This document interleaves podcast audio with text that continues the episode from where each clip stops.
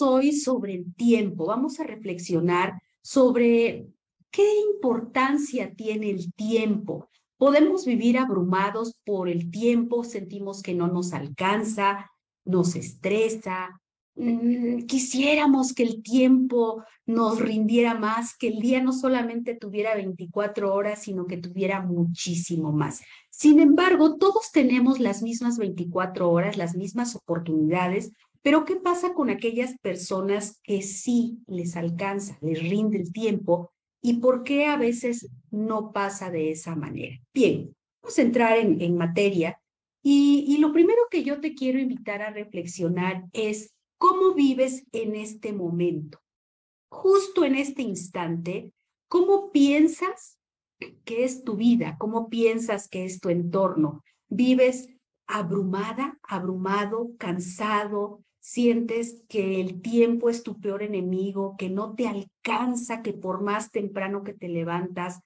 por muy tarde que te duermas, el tiempo no alcanza? Y esto es una cuestión muy importante, porque el tiempo no es nuestro enemigo, y tal pareciera que a veces lo vemos así, que el tiempo vuela, son las palabras, el tiempo vuela, el tiempo no rinde. Sin embargo, tenemos que hacer algo, tenemos que poner mucha, mucho énfasis en este tema, porque el tiempo es la vida, el tiempo es este instante en el que tú y yo estamos hablando, el tiempo tiene mucha importancia, pero también el tiempo nos puede enfermar. El estrés, el sentirnos abrumados es algo que no nos lleva a ningún lado. Y quiero comentarte este punto que yo sé que tal vez tú ya lo hayas pensado.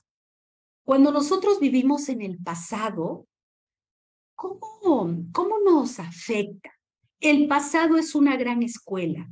Hemos vivido etapas, todas nuestras etapas que tenemos en el pasado el presente es el resultado de cómo hemos vivido en el pasado, cómo hemos aprendido. Todos hemos tenido una infancia, adolescencia, juventud, hace un par de meses, hace unas semanas, ayer, hace una hora, hace unos minutos. Esto es el pasado. Pero ¿cómo lo hemos aprendido? Tal vez no nos ha gustado la infancia que tuvimos, pero ha sido un aprendizaje. Tal vez sí nos gustó, tal vez vivimos en nuestra adolescencia o en el pasado situaciones muy dolorosas, situaciones que nos han tirado, que nos han desmoronado, duelos, cualquier cosa que hemos vivido, pero también hay cosas muy hermosas. Hemos vivido situaciones que son regalos de la vida. El pasado es una gran escuela. Yo diría que es la mejor escuela que hemos tenido porque hemos aprendido muchísimo. El pasado tiene ese aprendizaje. Y luego me preguntan, pero ¿para qué me sirve el pasado? ¿Cuántas veces hemos escuchado que hay que olvidarnos del pasado, hay que borrar las cuestiones que nos han causado dolor, aquellas situaciones que, que nos hunden, que nos duelen? El pasado como lo dije, es una gran escuela. Sin embargo, el pasado tiene muchas cosas positivas. Cuando en programación neurolingüística buscamos los recursos, aquellas situaciones que, que nos ayuden a salir adelante, que nos ayuden a pasar por obstáculos, o sea, esa herramienta que nos empuje a avanzar.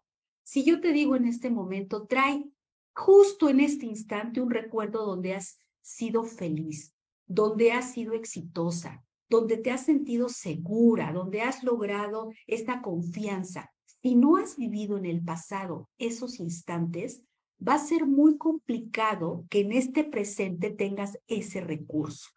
He vivido situaciones con personas que buscan esa seguridad, esa confianza. Cuando lo buscan en su pasado, me lo dicen tristemente, es que yo nunca he experimentado, nunca he vivido un momento de seguridad, Peor aún, nunca he sido feliz, nunca me he sentido amada. Son situaciones muy dolorosas, pero muy reales. Y en ese instante es cuando si no lo tenemos, lo tenemos que crear, porque nuestra mente no distingue si es real o es imaginario. Así que lo podemos crear. Pero ¿qué pasa si en tu caso sí has vivido estas situaciones? Eres una persona afortunada que has tenido esa seguridad, confianza, que has tenido felicidad, que te has sentido amado, que has vivido muchas cosas. Esos instantes son momentos valiosos que los podemos potencializar para que nos sirvan como impulso hacia un mejor futuro y, ¿por qué no?, un feliz presente. Entonces, ¿el pasado nos sirve? Sí, porque tenemos aprendizajes de lo que no debimos haber hecho y no lo volveremos a repetir. El pasado nos sirve como apoyo, como impulso hacia tener un mejor futuro. Y también esos momentos dolorosos, bueno, pues a veces nos fortalecen o nos debilitan, pero nosotros tenemos la capacidad para poder manejarlos. Es importante amigas, amigos, que vivamos el presente. Como la misma palabra lo dice, presente, cuando alguien llega a tu vida por cualquier circunstancia y te dice, te he traído este presente. ¿Qué significa la palabra presente? Es un regalo. El presente, este instante es un regalo que la vida nos da. ¿Cuántas personas el día de hoy ya no la libraron, ya no están con nosotros, ya no tuvieron el regalo, no tienen el presente? Nosotros sí lo tenemos. Y aquí yo quisiera preguntarte y que reflexionemos juntos, ¿tú cómo vives el presente? ¿Vives en modo negación? ¿Ves peligro en todos los cambios que se presentan? Es probable que para ti pudiera ser complicado tanta tecnología, tantas cosas tecnológicas.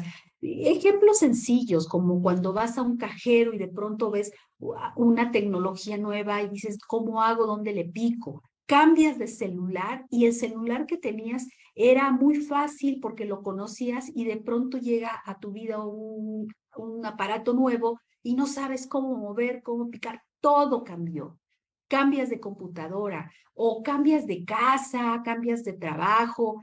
Son cambios, sencillamente son cambios, incluso en el cuerpo, una cana, unas arrugas, eh, de pronto ya te ves más gordito, más flaquito. Son cambios que tenemos y que debemos ver de manera eh, normal, por así decirlo, porque son procesos nuevos, diarios. Pero cuando vivimos en la negación, porque todo vemos mal, porque todo nos causa daño, es vivir en ese punto, en modo negación, y esto no nos permite avanzar. O vives en modo de defensa, no querer soltar el pasado. Seguramente te ha tocado esas pláticas de personas que no quieren soltar el pasado y que todo el tiempo te dicen que el pasado fue mejor. Es no querer soltar esos momentos, esos recuerdos, tal vez porque ese instante te dio mucha seguridad.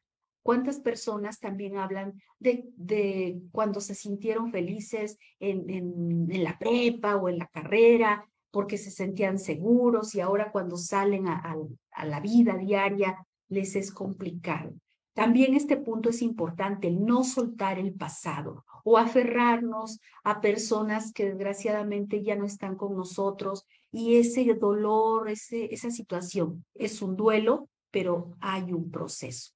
O vives en modo aceptación, es cuando estás en mayor apertura, quieres conocer las cosas, te adaptas, que entra el punto de la adaptación, te adaptas a las circunstancias, a la tecnología, a lo que piensan las nuevas generaciones, sin juzgar, simplemente aprendemos de sus ideas nuevas, de las cosas nuevas. Y cuando tú vives en aceptación y en adaptación, te es más fácil vivir en el presente, pero a veces no nos damos cuenta en qué modo estamos viviendo.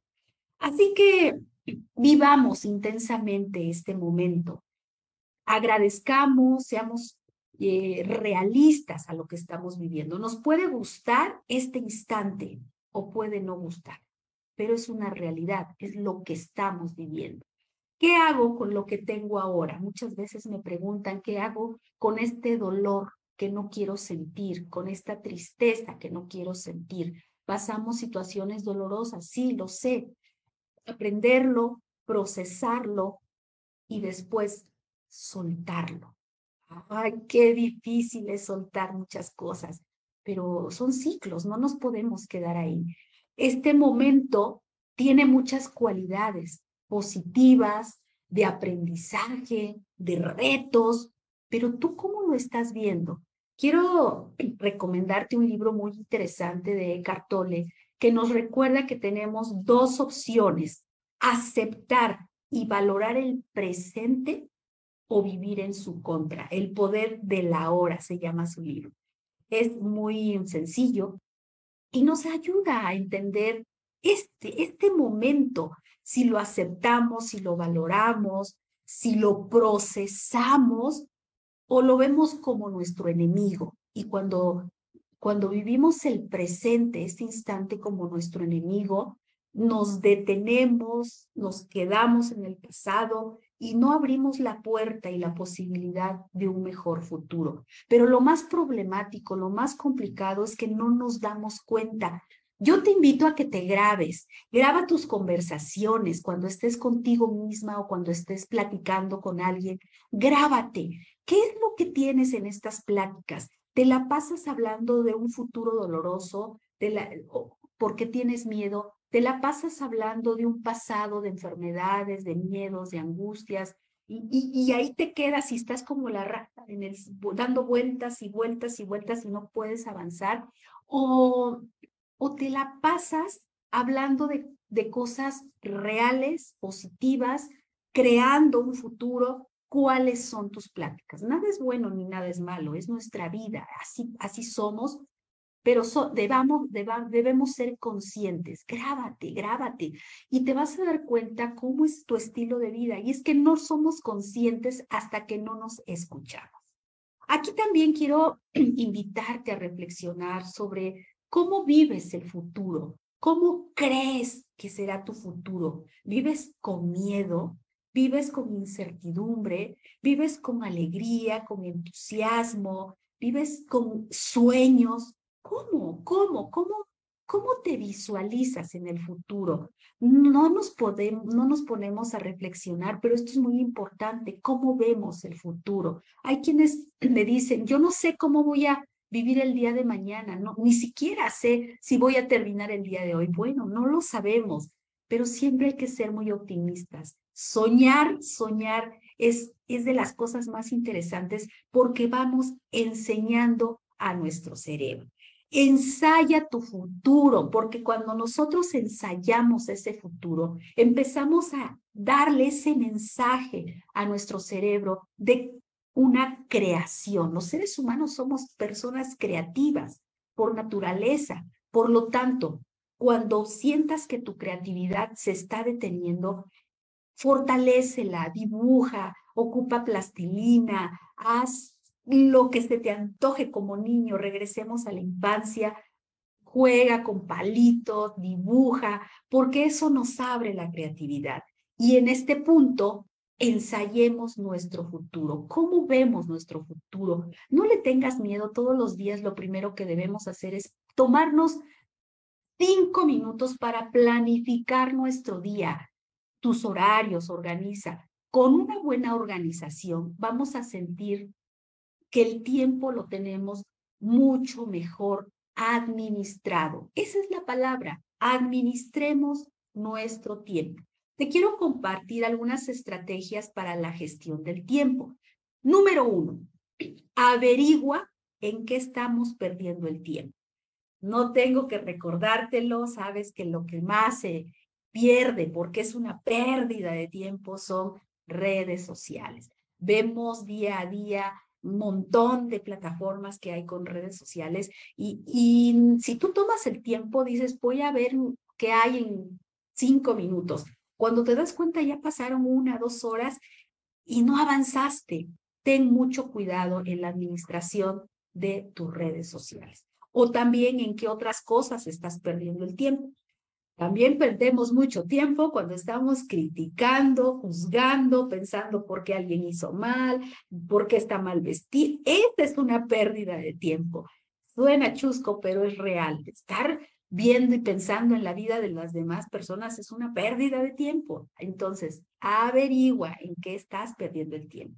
También hay que aprender a distinguir entre lo que es urgente y lo que es importante, porque si nosotros no le damos esa importancia de separación, que es vital que lo haga en este momento, mm, no le doy ese punto. Ahorita te voy a compartir una herramienta para, para entrar en este punto con mayor claridad. Crea un plan diario. Todos los días debemos de tener. Por eso planifica tu mes, el trimestre, semestre, el año. Es bueno planificar. Ya no hay tantas agendas de papel, normalmente son agendas digitales, pero yo insisto, yo insisto y nunca me voy a cansar de decir, planifícalo por escrito, escribe, si, eres enemigo, yo tengo muchos alumnos que, que son nuevas generaciones y que ya no utilizan ni papel, ni, plumones, lápices, no, todo es tecnológico, es, es muy, muy interesante cuando trabajo con, con estas generaciones jóvenes que ya no utilizan nada y se sorprenden cuando yo llego con mis plumones, con los, mis hojas y les digo, no, tenemos que trabajar porque al cerebro le da una gran claridad cuando nosotros escribimos, cuando sentimos. Acuérdense que toda la información llega a nosotros a través de los sentidos y nuestro cerebro registra y crea a través de ellos. Por eso es importante sentir el papel, tocarlo, escribir, que los ojos vean y, que nos, y que sienta el cerebro. Y entonces se juntan los sentidos, escribo, siento, veo, puedo percibir mejor la sensación. Así que te invito a que si eres enemigo de, de estas cuestiones del papel, por lo menos planifícalo en una cartulina, en una hoja y ve planificando por año, por semestre, pero sí es importante que lo escribas, que lo veas. Diseña también rutinas y, cumple con ellas. Una rutina corta, tal vez de un ejercicio, una rutina de trabajo. Ve organizando tus tiempos. Establece límites, por favor, con tus tareas. Si tú ya estableciste tiempo, 20 minutos en esto, se acabó y lo que sigue, porque si no, nos, podemos, nos puede consumir el tiempo en alguna actividad. Ordena, organiza tu entorno. El orden el orden en, nuestros, en nuestro trabajo, oficina, casa, el orden es sumamente importante porque teniendo todo organizado lo encontramos mucho mejor, sobre todo los papeles, las cuestiones que son importantes para el trabajo. No posponer las tareas. Si ya sabes que lo vas a hacer el día de hoy, que lo vas a realizar en este momento, si hoy dijiste que vas a realizar estas tareas, no las pospongas. Cuando empezamos a posponer, las cosas se complican mucho. Por favor, si ya dijiste que es este día, hazla. Y no intentar ser, ser multitareas. Desgraciadamente, las mujeres nos caracterizamos, y digo desgraciadamente, ahora, ahora vas a entender por qué, porque hacemos tres, cuatro, cinco cosas al mismo tiempo. El problema es que perdemos el foco. Sí, hacemos cuatro o cinco cosas al mismo tiempo, pero el foco es diferente. Cuando tú te enfocas en una actividad al 100%, te vas a dar cuenta que lo haces mucho más rápido y mejor. Y entonces terminas y haces la siguiente, porque de pronto podemos llegar a tener errores que nos cuestan tiempo y volvemos a hacerlo y entonces ya no es lo mismo. Te quiero compartir dos técnicas importantes. Primero, la técnica del pomodoro. El pomodoro es un, eh, te puse la manzanita, es la manzanita que tenemos muchas veces en la cocina para ir contabilizando el tiempo de cocción de los alimentos, todo eso que se utiliza en la cocina. El pomodoro eh, lo puedes utilizar para los chicos tecnológicos o si eres una persona tecnológica, ya hay, una, hay aplicaciones que se llaman Pomodoro Time y entonces el Pomodoro Time, tú ves ahí eh, que te va marcando. ¿En qué consiste? Consiste en que puedes realizar tus actividades de 20, tú lo planificas, lo más recomendable es de 20 a 25 minutos, trabajar intensamente sin perder foco en lo que estás haciendo, suena la alarma y los próximos cinco, solamente cinco minutos, es para que hagas algo diferente. Ejemplo, estás en oficina, trabajas al 100% esos 25 minutos en lo que estás realizando y en los próximos cinco puedes ir al baño, tomar agua, tomar un descanso, pero no solo eso, puedes revisar a lo mejor correos, alguna actividad del WhatsApp, no lo sé. Es decir, hacer algo diferente. En esos cinco minutos tienes la opción de hacer muchas cosas diferentes a lo que estás haciendo.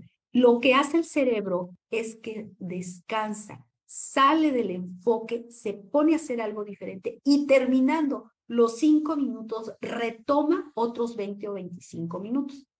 El pomodoro ha sido una técnica que se utilizó en Francia, ahí empezó este, esta investigación porque los empleados se cansaban muchísimo y no daban los mismos rendimientos. Así que se hizo este estudio y fue muy exitoso y quedó comprobado que todos cuando tenemos enfoque en, esto, en estos 20 25 minutos y, es, y, movemos a la actividad de 5, el cerebro inmediatamente trabaja, rinde. Ojo, aquí es importante hacer una recomendación.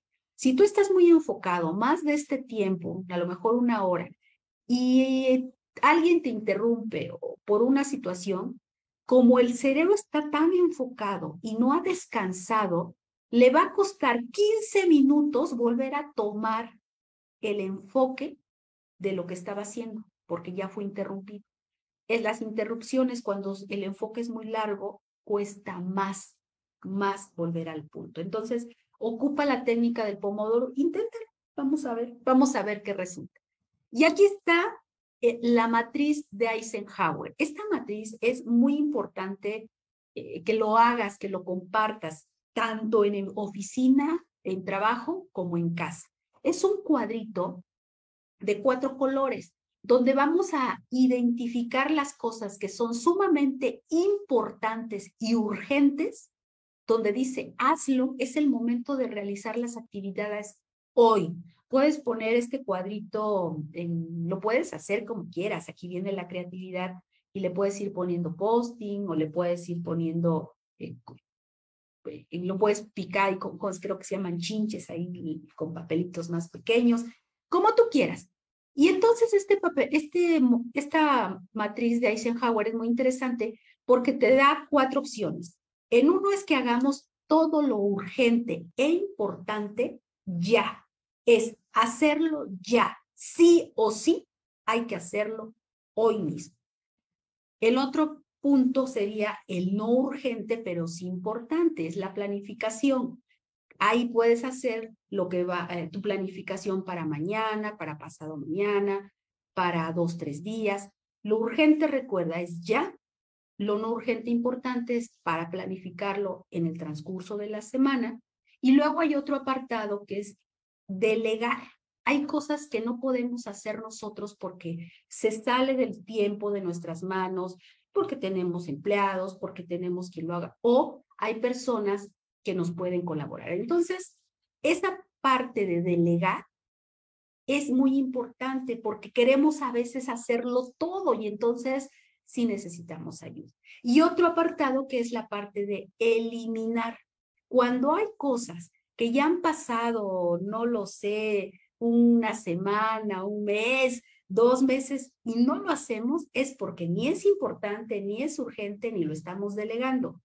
Es basura, hay que eliminarlo. Cuando tú organizas en este, este, este cuadrito tus actividades del día, de la semana, te vas a dar cuenta cómo se te facilitan más las cosas. Yo lo hago y la verdad es que te lo comparto porque me da muy buenos resultados y esto hay que cambiarlo todos los días o cada semana ya lo que planificaste, que, que ya lo realizaste, adelante. Y a veces te das cuenta que hay mucha basura que quiere el, el, eliminar, que son cosas, actividades que no sabemos ni por qué las planificamos y que ni lo vamos a hacer. Entonces, esto nos ayuda muchísimo a tener una mejor organización del tiempo. Amigas, amigos, gracias, gracias por acompañarme. Les he compartido algunos tips que sé que les va a ayudar. Háganlo y me cuentan cómo les va. Gracias una vez más. Soy tu amiga Adami Corro y te invito a que me busques en todas mis redes sociales como Adami Corro y nos veremos muy pronto aquí en tu programa Enfoque Femenino